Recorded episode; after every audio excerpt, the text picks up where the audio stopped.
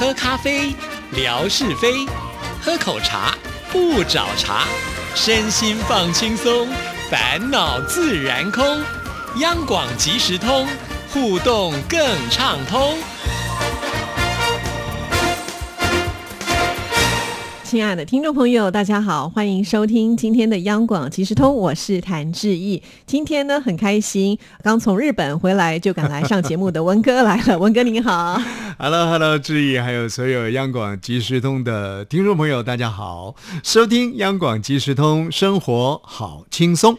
就在文哥呢去日本会听友的同时呢，在微信群里面呢非常非常的热闹，就是因为董辉啊跳出来了，做了一个意见调查表。假使我们要去金门办听友会的话，大家是否有意愿？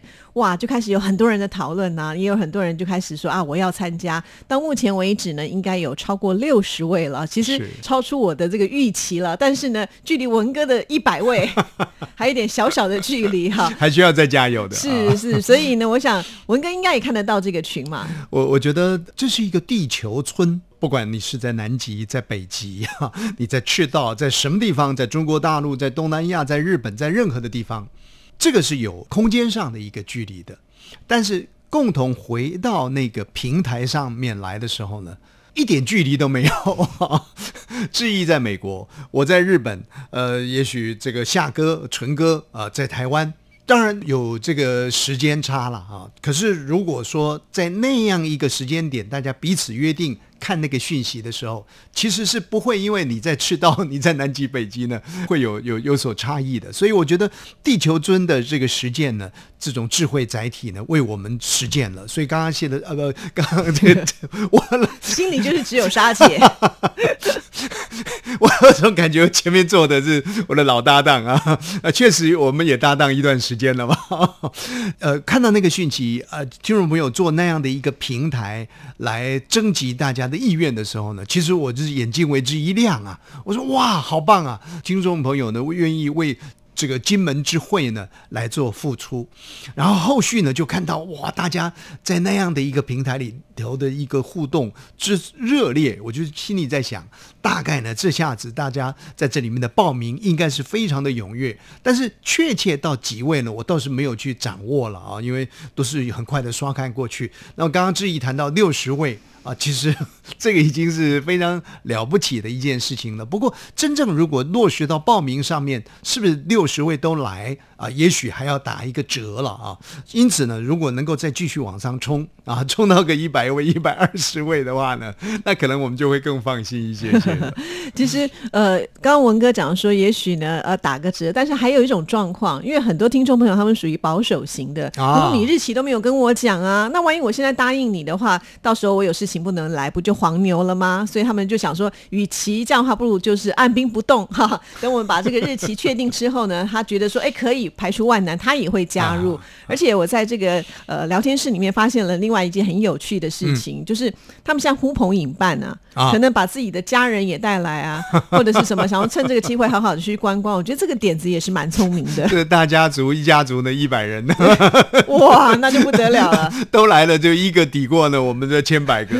不过，我们真的是很希望，就是说每一位来参与的好朋友，呃，不管是老央广、现在的央广，或者是过去的这个啊亚洲之声的好朋友，大家呢，呃，都能够如刚刚呃志毅所说的啊，大家这个扶老携幼啊，一起来来参与金门之行的会面，呃。当然，现在一切都还在雏形当中呢。不过，既然有这么多好朋友呃给予这样的一个热烈的回应，我觉得这个雏形呢也不能放太久，否则的话，听众朋友就说呢：“哎，你们这个好像有点 换我们当黄牛了。”那那后续呢，我们会再做一些基础设施的建构了啊。一方面是我们啊台内的一些共识啦，还有就是说，那如何让听众朋友果真我们能够。成型的话，用什么样的一个方式是最快速、最方便的啊？来报名参与，然后确认可以到金门来，而且这一趟旅程呢，呃，一切啊都有一个比较顺当的安排。我想接下来呢，我们必须要先把这样的一个草案呢给规划出来。那这个时候呢，我们就会有雄心啊，更有勇气的告诉听众朋友，哎，我们大概呃或许哦不没有或许了啊，我们一定会在什么时候要要办这样的一个呃金门之行，大家彼此相会的呃这个旅程哦啊，那那个时候呢，听众朋友您下赌注啊。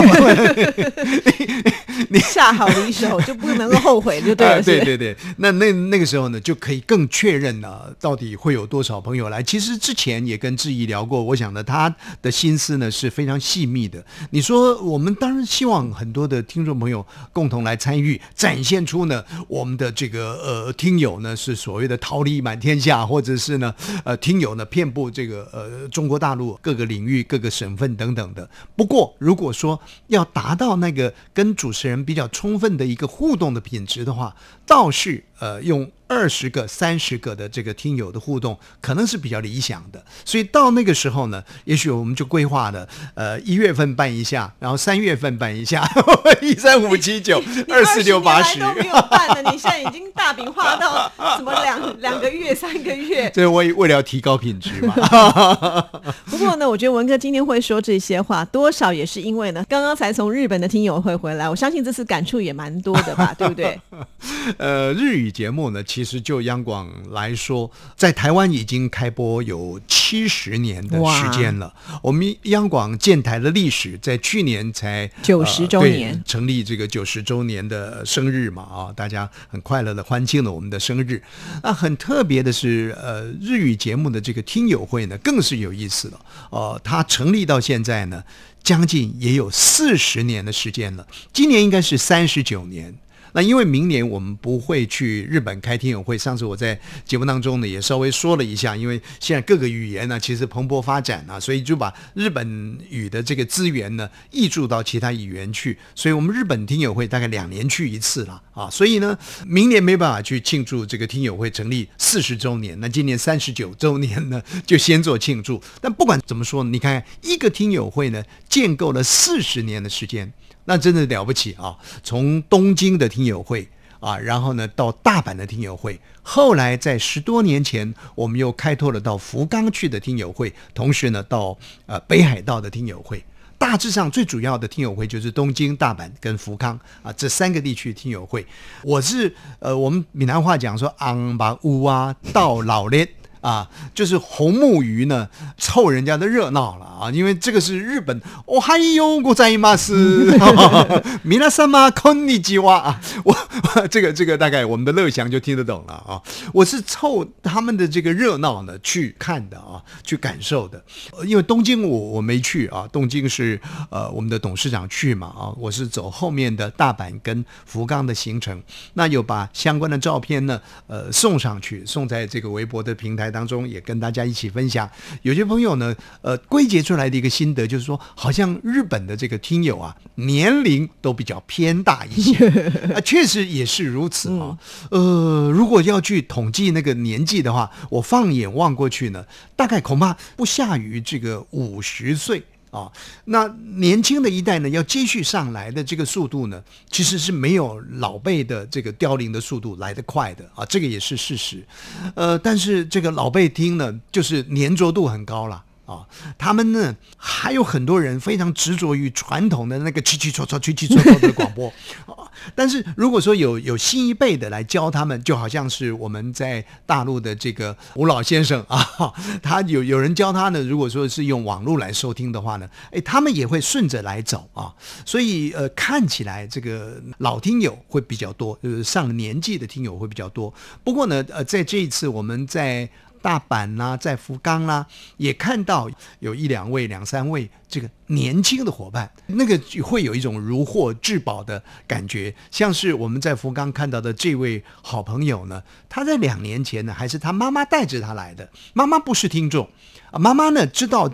他的小朋友呢，很喜欢听呃央广 RTI 的这个日语节目，然后呢，妈妈觉得说他的这个收音机好像收听效果不太好，还特别帮他买了一部收音机。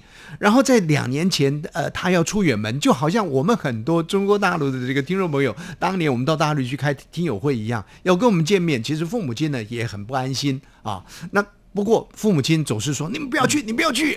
那这个日本的听友呢，他妈妈呢是陪着他在两年前到我们日语听友会的现场去参与听友会的。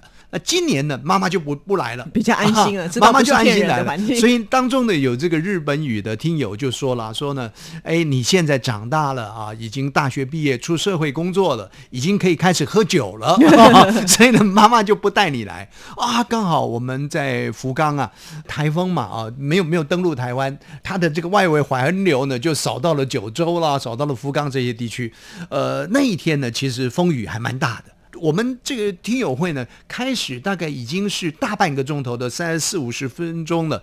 这位听友呢，才从外面呢匆匆的这个跑进饭店来。好看他那个 也也都全身都是被打湿的，可是那那那样的一个感情呢，是特别的深刻。然后又看到一个年轻人站在你的面前，然后他又思绪非常清楚，口齿很清晰的告诉你他是为什么听节目，听央广的日语节目。啊，你会觉得哇，好珍贵哦！这一个呢，就抵过了千百个 听众朋友。那很多的朋友也表达了，就是说啊，其实有不少人啊在听呃这个央广的节目，现在透过了这个网际网络的方式来收听，但是呢，不尽然他们会站出来，就好像呢，我们没有激荡一下呢，也有很多听众朋友不愿意来表达说我要来参与金门听友会一样啊。在未来的这个时间里头，我们怎么样子？呃，能够激化出啊更多的这个年轻的朋友，如果他是透过网际网络来收听我们日语节目的话，这些朋友呢，在将来有听友会的机会，他们也能够去参与，那是再好不过的。就最近来说呢，我们看到我们日语节目也发展那个影像的部分了哈，因为有一些呃配合着新闻时事的一些讯息，或者他们去自拍的影片，像前不久啊，有一个石原岛的一个讯息，就骑水上摩托车呢到石原岛去，哦，又有这样的一个新闻啊，因为石原岛跟台湾的距离算是很近，对这个讯息呢发布出去之后呢，大概点阅数啊，到目前来看呢，恐怕也有达到三四万左右。最近我们的日本语的这个影片的呈现啊，听众朋友的那个粘着度也很高啊，所以也代表了说，其实有很多呃，应该是啊，一般可以使用这个网际网络的，应该年轻的听友会比较多。但是就怎么去开花啊，这是很重要的。那么要开花或者是开发的话呢？冯乐祥就是我们最好的一个听众啊，因为他会还会在这个互动当中跟我们点名啊，诶，说谁有没有来啊？呃，那个人是谁呀？欧桑我认识啊。那么另外可能有几位小姐我不见得认识的。可见的这位日语老师呢，应该也是我们潜在的听众冯乐祥。是啊，当时他也是听到我们的欧桑就是有播报的新闻啊，这么的呃字字正腔圆啊，也激发了他就是想要往这条路的方向去走啊。其实这个广播的影响力真的非常的强大。但是刚刚听文哥这样讲之后，我我觉得蛮好奇的，就是因为两年举办一次，那这些听友是每年是不是有一个固定的什么，比如说会长啊什么之类，他们就会聚集，说时间到了就会来参加，是这样子吗？是这个听友会的会长呢，也也很有意思，而且日本人做事大家都很清楚，很严谨的，他们非常的严谨，而且相当的周到。我们就以这个大阪听友会来说好了啊，他们成立这个听友会也没有规定了，说他一一任会长呢就做四年啊，连选可以连任一次，没有这样的一个规定。所以前面那个大概三十多年呢，听友会的会长。差不多就是那一两位啊，随着这个就最热心的对最热心的，或者是呢呃他们最有统合力的啊。那前任的会长其实，在去年才刚刚过世啊，也是八九十岁啊，这个是很很高寿啊。那过世之后呢，交递了一个新的会长。那这个新的会长呢，这个呃原任的会长也很会选啊，他想呢，我一定要选一个热心的。一定要选一个有一定财力的 哈，因为 这个听友会也没有跟呃听众朋友收钱嘛，他们除了聚会之外啊，这可能收一点钱之外，其实平常也不可能去跟这个散布在各地的这个听友收费。我们虽然是每两年去一次，可是。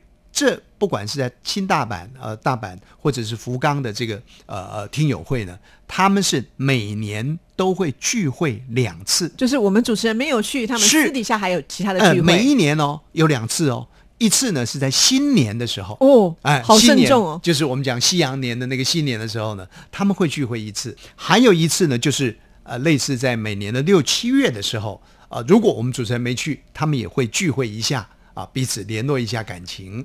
所以收音机旁的在中国大陆的这个听众朋友，你要好好记好来哦。现在有很多的讯息，您要仔细听哦。比方说啊，一年聚会两次，将来您做会长的时候呢，啊，您可要 好好的看怎么怎么办。但但每个地区都不一样了啊，那这可以可以做参考。还有一个，哎，我说要仔细听的地方就是这样子。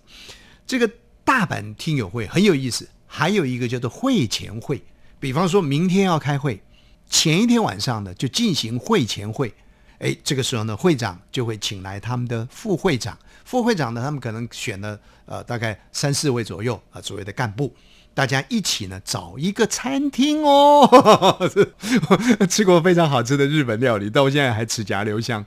找一个餐厅，其实我们真的是觉得很不好意思，让听众朋友请客啊。但是呢，日本人就是这样子，一再的表达这个饭呢一定是他们要请的，所以我们就吃了一顿呢，哎，非常地道的 日本料理啊。所以，对听众朋友，你要做会长呢，要有相当的能耐啊。好了，这是玩笑话了。那会前会。的目的呢，就是说讨论一下，哎，第二天啊，大概听友会的进行是怎么样的一个形式啊？彼此把意见做一个充分的交换。固然我们的主持人跟听众朋友会比较有多方面的认识，可是去的相关的行政干部的话，不尽然这个听众朋友知道。那也透过这个会前会，不要明天突然间呢在会场见到张三，见到李四，一下子显得陌生。透过会前会呢，也可以跟我们。一块儿去的这个行政干部呢有所认识，所以我觉得这个会前会呢真的是很好。好，会前会结束之后，第二天正式的这个听友会，那么听友会的进行呢，我觉得它就不像是谭志毅啦，或者我们纯哥啦、夏哥啦他们去主持的这个听友会呢很热闹，他们是一板一眼的流程走下来，在过去的时间里头，听说呢还要唱国歌。高唱两国的国歌啊！那个，这个，这个让我们觉得是，他真的是慎重到不行的啊！然后会长说说话啦，然后我们去的这个相关的呃电台的呃负责人啦、干部啦说说话啦，然后呢节目主持人说说话啦，然后接下来呢还有 Q&A，就是说听众朋友开始问呐，这个短波呢是不是视为了？你们还要不要继续维持短波啦？那么你们的 Internet 是到底怎么推广你们的节？节目啦，等等的这些五花八门的问题提问上来，像今年我们在大阪新大阪开这个听友会呢，他们就先汇聚好这些题目，大概有十多条。哦，啊，那十多条当中有一条我觉得非常有意思，这也让我们觉得说很宝贵。听众朋友很关心呢，说：“哎，未来央广的走向是什么？”啊，有人说呢，我们会要成立一个大公广集团，我们要融进那个公广集团当中。那有听众朋友就问到说：“那如果你们进入那个大公广集团的话，你们的文史馆？”到底还会在不在呢？